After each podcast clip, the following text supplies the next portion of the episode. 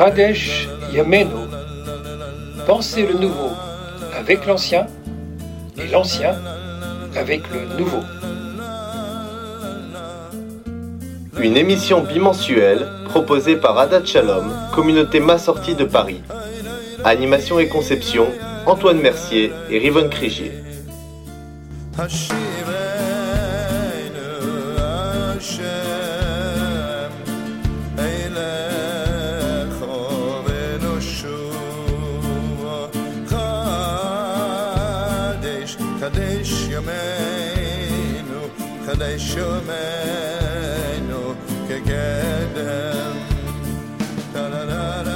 À la réalisation, Clara et Elkana Ayoub.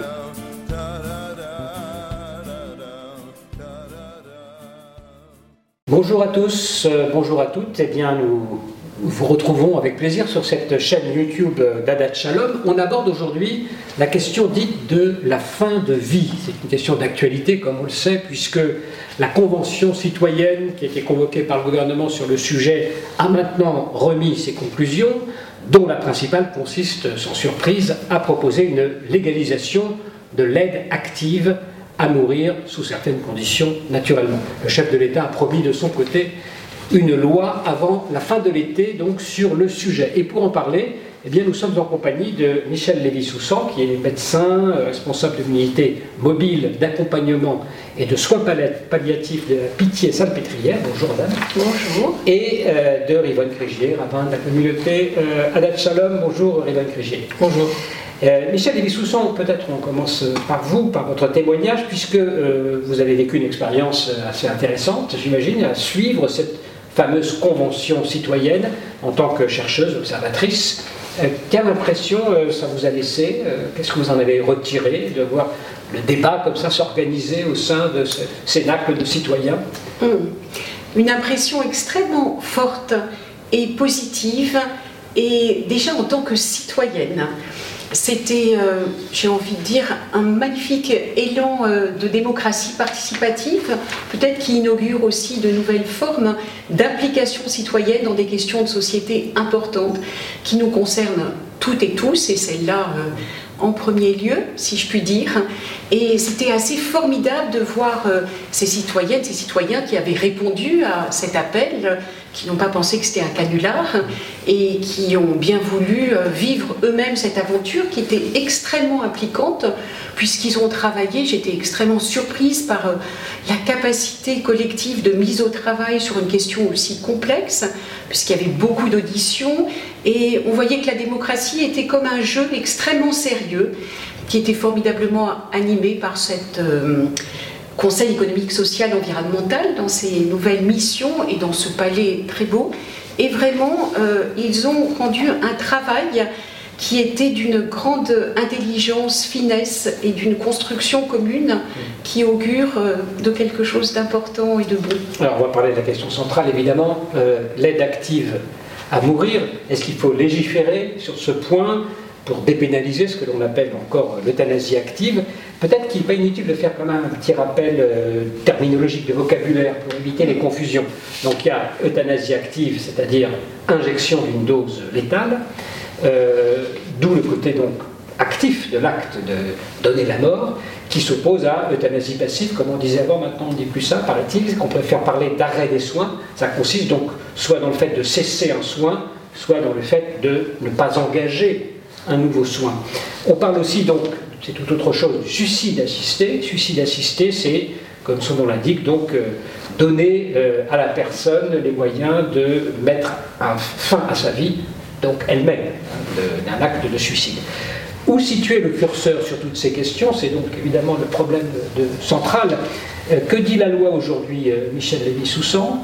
Et dans votre pratique, est-ce que vous estimez qu'il est, nécessaire de faire une nouvelle loi pour répondre à un certain nombre de problèmes que vous rencontrez. Oui, alors je vais revenir d'abord, je vous remercie d'être revenu sur euh, la question sémantique parce qu'elle est extrêmement importante, le langage porteur de représentation, d'histoire, et aucun de ces termes ne me paraît, j'ai beaucoup de mal à les prononcer moi-même.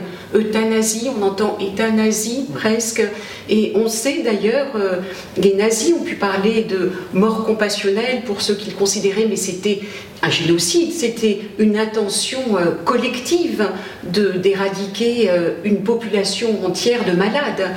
Et donc aucun des termes, le suicide, on fait tout dans la santé mentale pour essayer de prévenir, de combattre le suicide. Et pourtant, c'est ces termes avec lesquels on met cette question au travail. Alors rappelons quand même que le président Macron avait demandé à Eric Orsena de mener aussi euh, un travail sémantique qui, pour l'instant, je crois, n'a pas encore abouti, mais je pense que c'est aussi une idée importante. Et de toute manière, c'est un travail qui ne peut que se poursuivre par la suite, quelle que soit l'évolution de la loi demain. Alors, quels sont, euh, quel est votre avis, la nécessité d'une loi? Oui, alors, mon avis, euh, il est évidemment euh, nuancé parce que j'appartiens à une génération de médecins qui a commencé l'exercice de la médecine sans qu'il y ait de loi pour organiser la pratique, il y avait la déontologie, il n'y avait pas de loi dans le code civil, pénal, à part concernant le secret médical. Et euh, là, on se retrouve depuis maintenant 20 ans, on a célébré les 20 ans de la loi qu'on appelait Kouchner, qui euh, conférait des premiers droits aux malades en termes de décision médicale et surtout de possibilité de refuser les soins tout en continuant à être soigné, suivi, traité.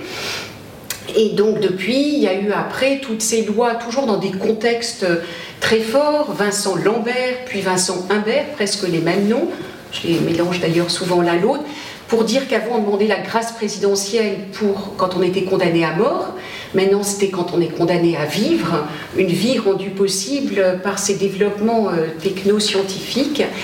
Et on est un peu au milieu du guet. À vrai dire, moi je passe mon temps au quotidien avec les jeunes médecins à leur rappeler qu'on ne soigne pas avec des lois. Ils sont tellement préoccupés par la loi que souvent ils se demandent d'abord et avant tout, quand le malade leur adresse une demande, une plainte, l'expression d'une souffrance, ils se demandent si la demande du malade est dans les clous de la loi.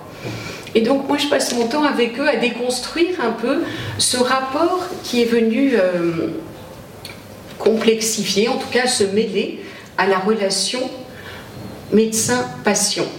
Et pour autant, et c'est là, j'aimerais bien savoir aussi comment euh, peut-être les sources du judaïsme peuvent aussi aider la médecine d'aujourd'hui et de demain, parce que la loi ne vit qu'interpréter et voir comment elle vit dans la relation de soins.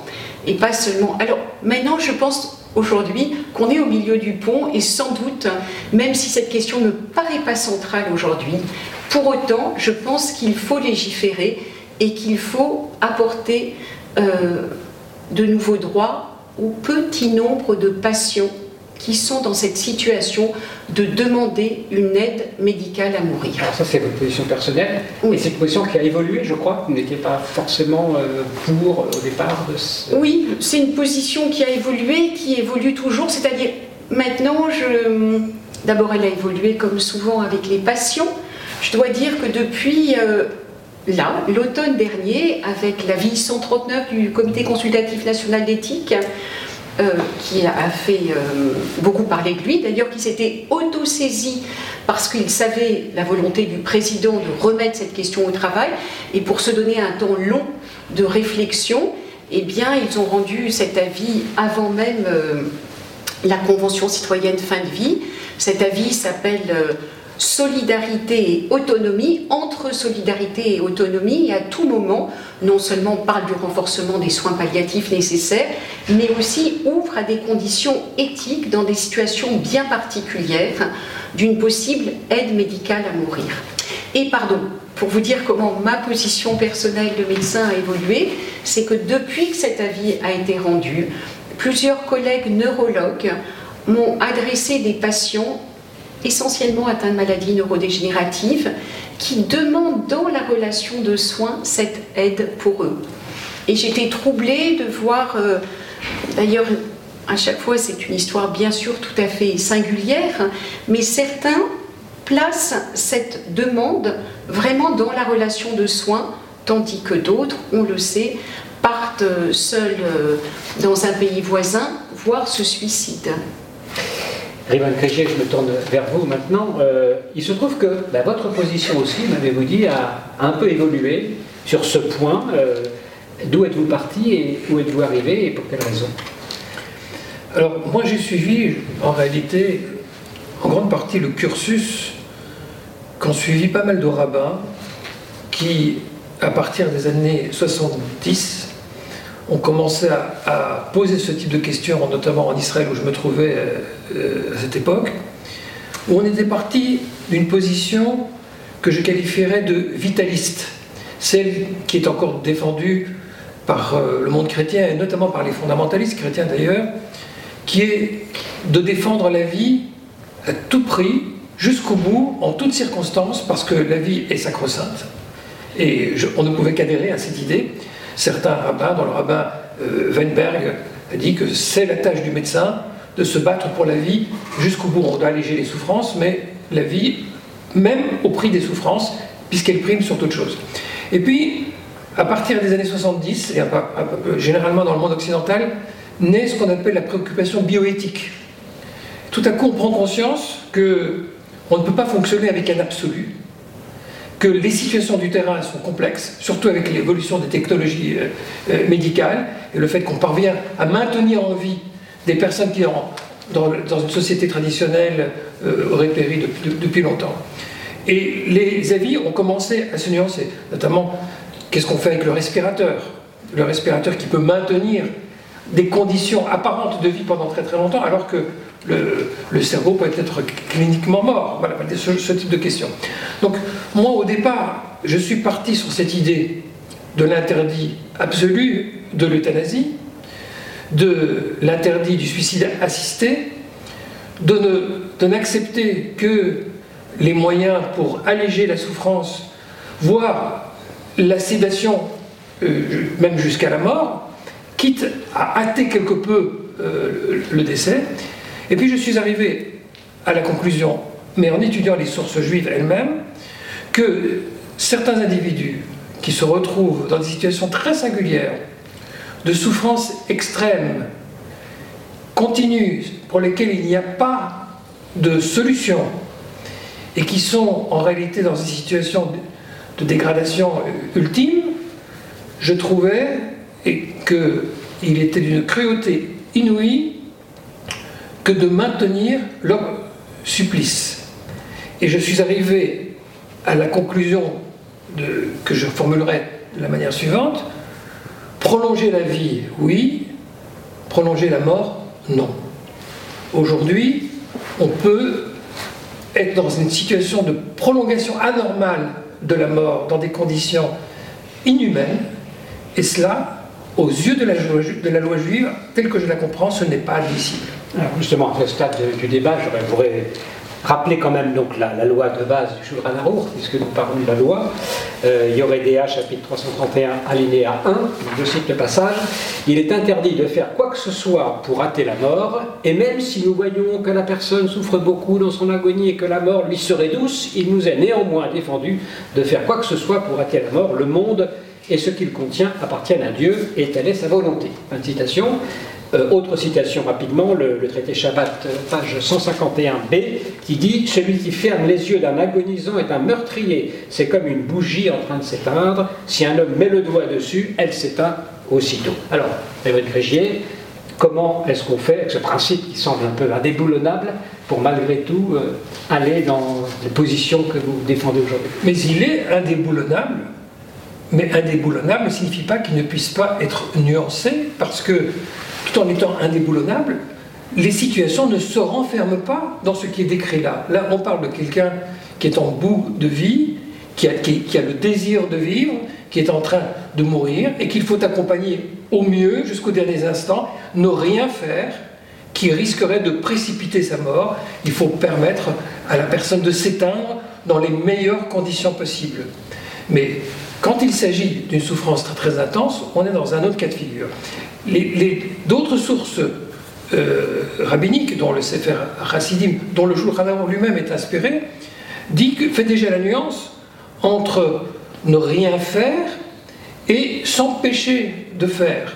Euh, parfois, euh, il peut y avoir ou empêcher de faire. Par exemple, on cite la situation où quelqu'un est en train de s'éteindre, mais un bûcheron est en train de couper du bois et ça crée une tension chez le malade qui l'empêche de s'apaiser et de s'éteindre. Ça, on a le droit de retirer l'obstacle qui empêche la mort qui normalement doit intervenir. Mais quand on y réfléchit, beaucoup de nos appareils aujourd'hui sont dans cette situation, en réalité, euh, empêchent le processus naturel de se mettre en place de manière artificielle et provoquent, chemin faisant, une souffrance anormale. Et là, pour le coup, on a d'autres sources qui sont intéressantes, qui ont été redécouvertes, parce que c'est souvent comme ça que ça se passe. Les, sources existent, mais les projecteurs ne sont pas dessus. Puis tout d'un coup, quand on commence à, rouvrir un dossier, on se rend compte qu'il y avait d'autres choses.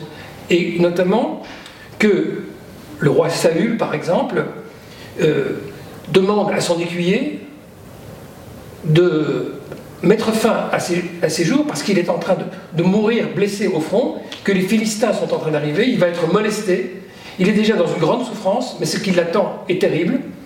Et c'est un cas dans lequel la halakha accepte et comprend que Saül a eu raison, non seulement de, de désirer la mort, mais de demander à son écuyer d'intervenir. Oui, du coup, du coup, on n'est plus dans la simple euh, question de l'action ou passivité. On a une situation bien singulière qui est prise en compte et qui fait qu'il y a une ouverture de réflexion sur la question. Alors, ceux qui soutiennent les partisans, les militants de l'aide active à mourir, parlent souvent d'un droit à mourir. Est-ce qu'on peut parler d'un droit à mourir, euh, selon vous, expression? D'abord, dans la tradition juive, il faut comprendre qu'il y, a un devoir. Oui, euh, nous, avons été créés et nous sommes investis d'une responsabilité. Avant du droit à mourir, il y a le devoir de vivre. Mais euh, le devoir de, vivre, ce n'est pas, pas un devoir qui s'impose dans toutes les conditions possibles imaginables, notamment quand, quand la vie devient insoutenable. Euh, il y a un moment où il est légitime de vouloir rendre sa vie. On a euh, l'exemple de Rabbi Yehuda Anassi, dans le rabbin compilateur de, la Mishnah, qui a une mort très extrêmement pénible, et les rabbins prient pour qu'il vive. Et puis à un moment, ils se rendent compte que c'est atroce pour lui. Et à partir de cette prise de conscience, il prie pour qu'il meure. Et on voit vraiment, si vous le, saut, ou plutôt le, passage, à 180, le virage à 180 degrés qui se produit, où on prend conscience que pour honorer une personne et pour euh, comment dire, euh, donner tout, le sens à sa vie, il y a un moment où il faut accepter le terme et permettre que la fin se produise. Merci beaucoup. Euh, Michel Descoussin, je reviens vers vous parce qu'au cours de cette convention citoyenne, il y a plusieurs organismes, dont la Société française d'accompagnement de soins palliatifs, d'ailleurs dont vous ne faites plus partie, je crois, qui avaient émis des réserves. Alors, c'est sous, sous notre forme, des réserves pour d'autres raisons. Je cite leur communiqué. La législation euh, la légalisation d'une forme de mort médicalement administrée reviendrait à subvertir la notion même de soin telle qu'elle est communément admise aujourd'hui. Comment se présente cette question, effectivement, pour les médecins qui, par définition, ne sont pas là pour hâter la mort de leurs patients? Certes, mais votre question euh, me renvoie à ce que Rivonne vient de dire, c'est-à-dire que euh, les soignants sont souvent les soignants au plus près, les aides-soignants, les infirmiers, ce sont souvent les premiers à nous dire qu'on est dans l'obstination déraisonnable.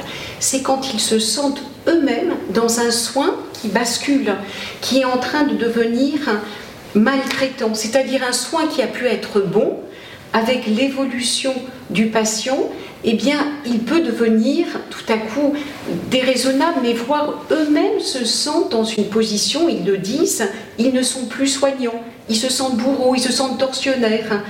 Et ça, c'est une évolution, c'est vraiment euh, ce que tu dis. Alors, effectivement, souvent, euh, les familles juives euh, disent qu'on ne peut absolument pas toucher, tout est entre les mains des dieux. Moi, ça m'a.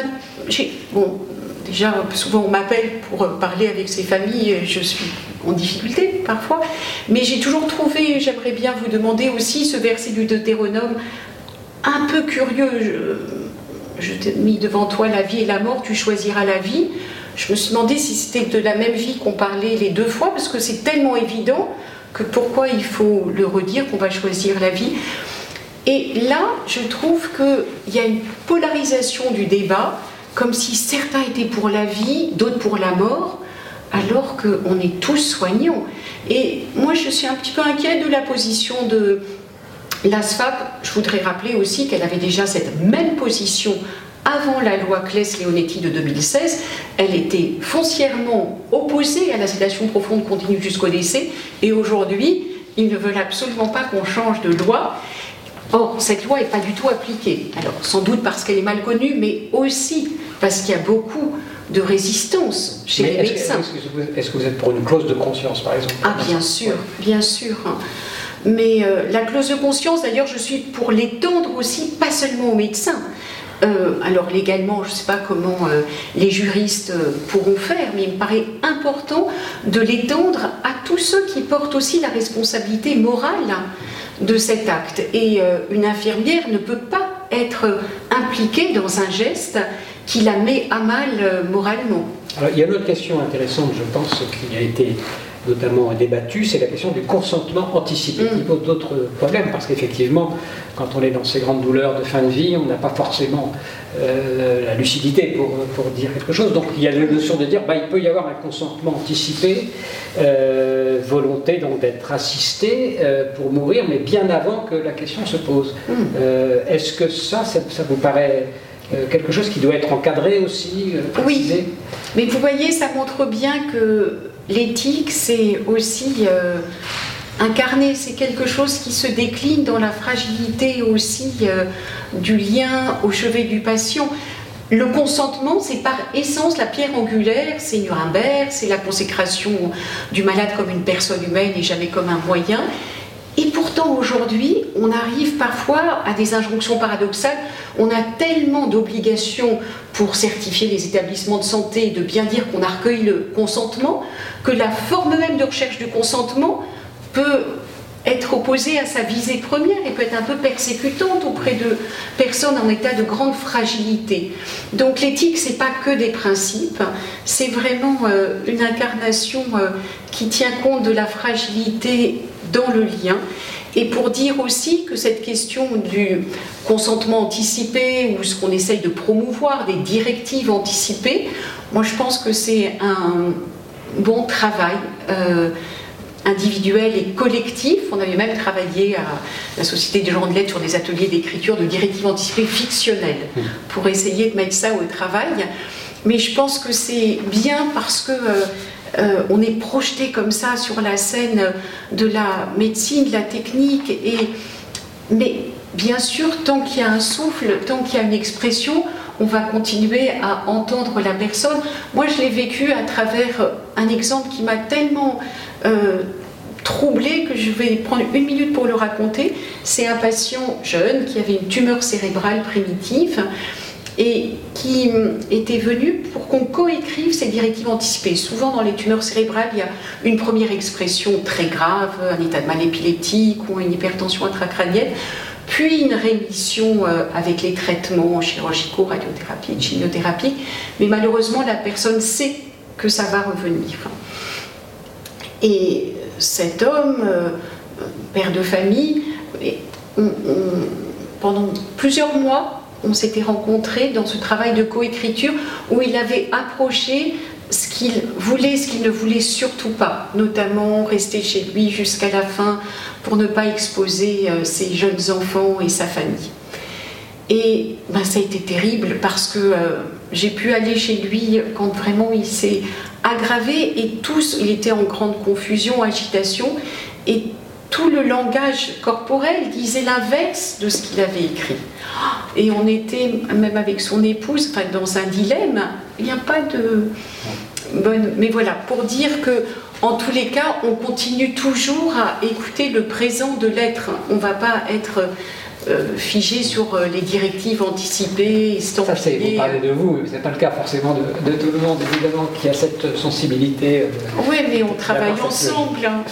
Et bonne à la réponse est aussi intéressant de cette question de la décision par anticipation, alors qu'on ne sait pas dans dans quelle situation on va être véritablement, on n'a pas vécu la situation. Qu'est-ce que la loi peut dire là-dessus Alors, moi, ce que je sais de la loi juive, c'est que c'est assez récent qu'on a commencé à parler de directives euh, anticipées. Euh, la loi juive est très sensible aux, dernières directives, celles qui sont dites euh, au chevet du malade. Et là, pour le coup, requiert de la part de ceux qui écoutent une très grande tolérance, y compris lorsque la personne donne des ordres, d'être particulièrement sensible, d'un côté de se méfier que son état puisse ne pas être celui de la pleine conscience, et donc euh, ne pas dire des choses qui, pourraient porter préjudice à des personnes, d'un côté d'assouplir les, les, conditions de loi pour permettre que sa volonté soit, euh, soit exprimée. Mais dans ce point, ce qui me paraît capital, c'est justement, comme l'a dit très justement Michel tout au début, de ne pas venir avec euh, les gros outils de la, loi, mais d'être à l'écoute du patient, à l'écoute de la famille, à l'écoute de la dynamique. Parce que même quand un, un, patient, dans les derniers moments, est dans la confusion, le médecin ou le proche ou le rabbin, ça m'est arrivé, qui a accompagné le malade, peut dire aussi ce qu'il a dit peu de temps avant, ce qu'il souhaitait quand il était en pleine possession de ses moyens. C'est la prise en compte générale et le ressenti de l'ensemble qui permet de faire au mieux la, meilleure décision possible. Il n'y a pas d'absolu, de vérité absolue, mais la meilleure décision possible. Donc il faut être dans ce, dans ce climat de dialogue et de consultation, en donnant la, la primauté évidemment au malade lui-même, il s'agit de sa vie, tant que c'est possible, et ensuite en prenant en compte de ce qu'il a laissé comme, directive, et puis du ressenti de la famille, et essayer de ne pas faire violence. Parce que ça, c'est, les, moments de violence sont des moments de rupture qui laissent des traumatismes et, de la colère et, des, frustrations très très fortes. Donc c'est un moment très très délicat, comme les ruptures amoureuses. Hein, il faut faire très attention à la façon dont on rompt. et pour quelqu'un dont on ne se sépare au moment de la mort, il faut faire attention pour lui à ce qu'on lui dit, à ce que lui dit. Ça doit être un, moment de grâce autant que possible. Michel Lévy-Soussan, euh, encore une question. Vous êtes naturellement euh, en rapport avec vos confrères, vos consoeurs à l'étranger. Est-ce que vous avez une idée de ce qui se passe euh, sur ces questions-là en Israël? Un petit peu. Alors j'ai mon collègue Daniel Azoulay avec qui dirige les soins palliatifs à Adassa, à Ratsofim, et on avait fait quelques communications communes à, comparer justement nos lois et puis à essayer de regarder les facteurs euh, religieux et culturels, notamment sur le nourrir, euh, qui est un moment, une décision aussi clé souvent dans l'accompagnement de fin de vie. En fait, c'est assez voisin pour l'instant, c'est-à-dire qu'il n'y a pas de reconnaissance de l'aide médicale à mourir, mais il y a la possibilité euh, de, alors non pas limiter les soins, c'est là aussi euh, des petites précisions sémantiques, mais le soin, il se poursuit euh, toujours jusqu'aux soins aux morts, mais limiter les thérapeutiques qui maintiennent artificiellement en vie, donc ça c'est reconnu par la loi en Israël et y compris la possibilité de pouvoir arrêter ce qui était très compliqué chez nous aussi, l'alimentation et l'hydratation qui ont été reconnus comme des traitements et pas comme des soins, parce que les soins on les arrête jamais. Mais je permets juste de dire que les rabbins ont longtemps résisté, mm. euh, considérant que la nourriture, euh, la, respiration et tout ça, au, départ, euh, devait absolument être mené jusqu'au bout. Et puis petit à petit, il y a eu la prise de conscience, effectivement, que ça, ça risquait, dans, dans, les situations ultimes, hein, j'entends, de maintenir de manière euh, injustifiée euh, l'agonie et la souffrance du, malade. Donc là, il y a eu des évolutions très intéressantes chez un certain nombre de décisionnaires en la matière, pas chez tous. je crois qu'il y a une histoire talmudique qui peut être euh, intéressante à rappeler à ce sujet, Révèle Alors, le Talmud lui-même prend en considération euh, la dignité humaine au moment de la mort, puisque quand on, traite la question même des, condamnés, des condamnés à mort, euh, à l'époque talmudique, il était possible de les traiter d'une manière ou d'une autre, et les rabbins cherchent à définir dans quelles conditions la mort qui sera donnée sera la moins déshonorante pour la personne. Donc la prise en considération de la dignité est un élément euh, important et capital. Là ce qui se devient, où la chose deviendrait intolérable, c'est que l'euthanasie soit une sorte de, droit sans contrôle. Et là, on risque de voir une situation dans laquelle des familles ont intérêt à ce que leurs parents décèdent pour pas avoir un poids économique, pour avoir plus rapidement l'héritage, ou je ne sais quel calcul. Malheureusement, on peut s'attendre au pire aujourd'hui, comme toujours d'ailleurs dans les sociétés humaines. Donc, euh, effectivement, il faut faire très très attention à ce que euh, la question de la dignité ne soit pas un prétexte et un alibi. C'est là que, l'État doit faire en sorte qu'il y ait une forme de suivi et de contrôle. Monsieur Lévy-Soussan, peut-être pour clore cette discussion, est-ce que vous avez, sur ces dérives possibles, est-ce que vous avez parfois l'inquiétude de dire euh, qu'on peut en profiter, faire des économies, pour que sais-je Écoutez, je, dois dire que c'est pas du tout quelque chose euh, que j'ai rencontré dans ma pratique soignante. Je suis plus inquiète aujourd'hui, euh, non pas par une rupture anthropologique, mais par une polarisation qu'on trouve à bien des endroits. Et là où on opposerait euh, la population inquiète aussi des conditions du mourir aujourd'hui pris euh, dans le progrès médical. Et les soignants qui voudraient les protéger, mais de quoi d'eux-mêmes Et j'ai craint les effets de cette polarisation. Mais surtout, cette question me paraît à la fois essentielle de pouvoir euh, reconnaître ce droit, ça ne veut pas dire, moi je pense qu'on continuera à être surtout fondamentalement soignant, à l'écoute, accompagnant et vraiment mobilisant toutes les ressources euh, du soin pour accompagner la personne. Euh, c'est la personne qui va mourir. Mais sur le suicide assisté, pour terminer, effectivement, à quelle personne on va ouvrir ce droit? On peut imaginer un élargissement, disons, l'allègement des conditions de progression. Bien sûr. Quelqu'un qui est très désireux, qui, dont la vie ne fonctionne pas bien, etc.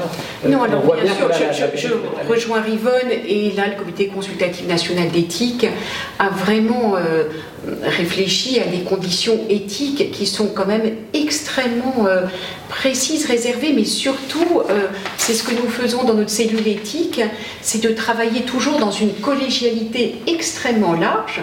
Bien sûr, le patient, ses proches, mais tous les soignants qui peuvent aussi nous donner toutes les visage du patient et nous aider à prendre avec lui la décision la plus juste. Mais je pense qu'il faut une collégialité ouverte vers un tiers sociétal également. Mais il faudra être extrêmement vigilant et je suis bien sûr pas pour ouvrir ce droit à évidemment tout déprimé ou tout jeune qui traverserait une crise existentielle. Il faut des conditions mais soignantes extrêmement attentives. Merci beaucoup. Merci Michel Lévy-Soussan, merci bonnes Grigier d'avoir accepté de participer à ce débat donc euh, d'actualité. On verra ce que donnera euh, cette loi promise pour l'été par le chef de l'État. Merci beaucoup pour votre attention.